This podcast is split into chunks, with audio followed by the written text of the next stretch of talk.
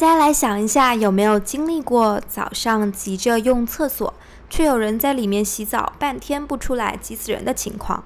是不是洗完澡整个卫生间雾气弥漫，水漫金山，擦个半天累个半死？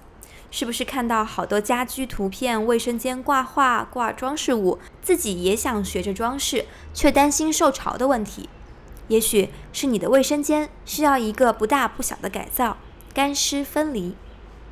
其实干湿分离已经是很流行的设计理念了，一般指的是卫生间里的干燥空间、马桶、洗脸盆与潮湿空间、淋浴区的区域分离。通过空间的划分和使用适当的隔断，将卫生间一分为二。干湿分离的好处显而易见：第一，阻隔水汽，保持淋浴区以外的空间干燥，可以减少细菌、霉菌的滋生，也能适当的降低清洁的压力。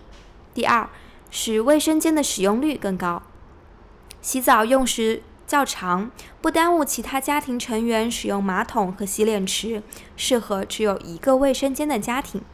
今天我们为大家介绍干湿分离做隔断的几种方法。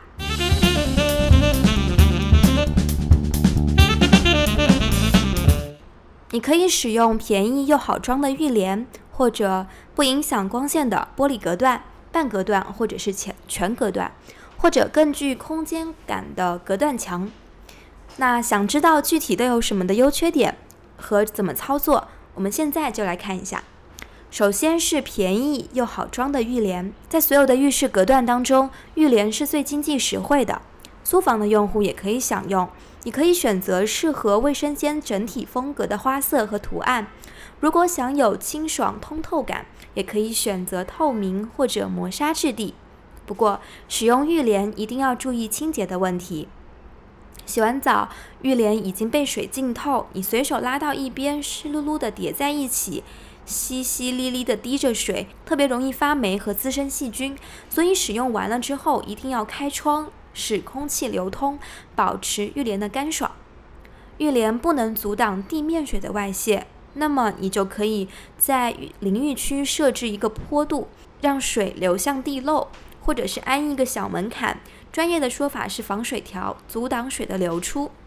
其次就是不影响光线的玻璃隔断。首先是半隔断的玻璃，这种半隔断不会把整个淋浴区域围合起来，而只是在喷头一侧做个阻隔。乍一看可能会担心这种设计不能有效的挡水，但是请你放一百个心，无数的体验者已经证明这绝对是个科学的设计。根据你的喷头辐射范围量身定做。只要你以正常的方式洗澡，水是绝对不会溅到外面来的。如果你担心地面水流的问题，那就和浴帘一样，要么就是做地面坡度，水流向地漏，或者干脆安装下水更快的长条地漏。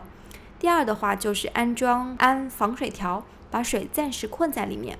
那么解决了隔水的问题，半隔断玻璃墙的优势就更明显了。相比于其他的隔断，它让你的视野更加通透。而且洗澡不闷，尤其适合小的卫生间。相比之下，全隔断最大的好处就是聚拢热气。对于冬天洗澡开着浴霸还怕冷的小伙伴来说，浴室的热度真的非常非常的珍贵。上端封闭的保暖效果会更好，比如说市面上流行的全封闭的整体浴房，而且。热气被困在里面，外面的镜子和墙面也免除了起雾的麻烦，基本上是不需要打扫的。很多整体的浴房配备了单独的排风系统，洗完澡也能迅速的恢复干燥。有的整体浴房还有蒸汽桑拿的功能，想要在家享受桑拿的小伙伴们，真的可以考虑弄一个。比起外面的桑拿房，不仅卫生，还能自己控制温度。那么第三就是更具空间感的隔断墙。如果你的卫生间足够大，也可以考虑使用隔断墙。墙会使浴室更有空间感，更能保护隐私，还可以在墙上做收纳。生活中遇到的任何问题，或对问题有任何神奇的解决方案，都可以提交到点趴网上，关注 idea 趴微信订阅号，让创意重新定义生活的可能。idea 趴。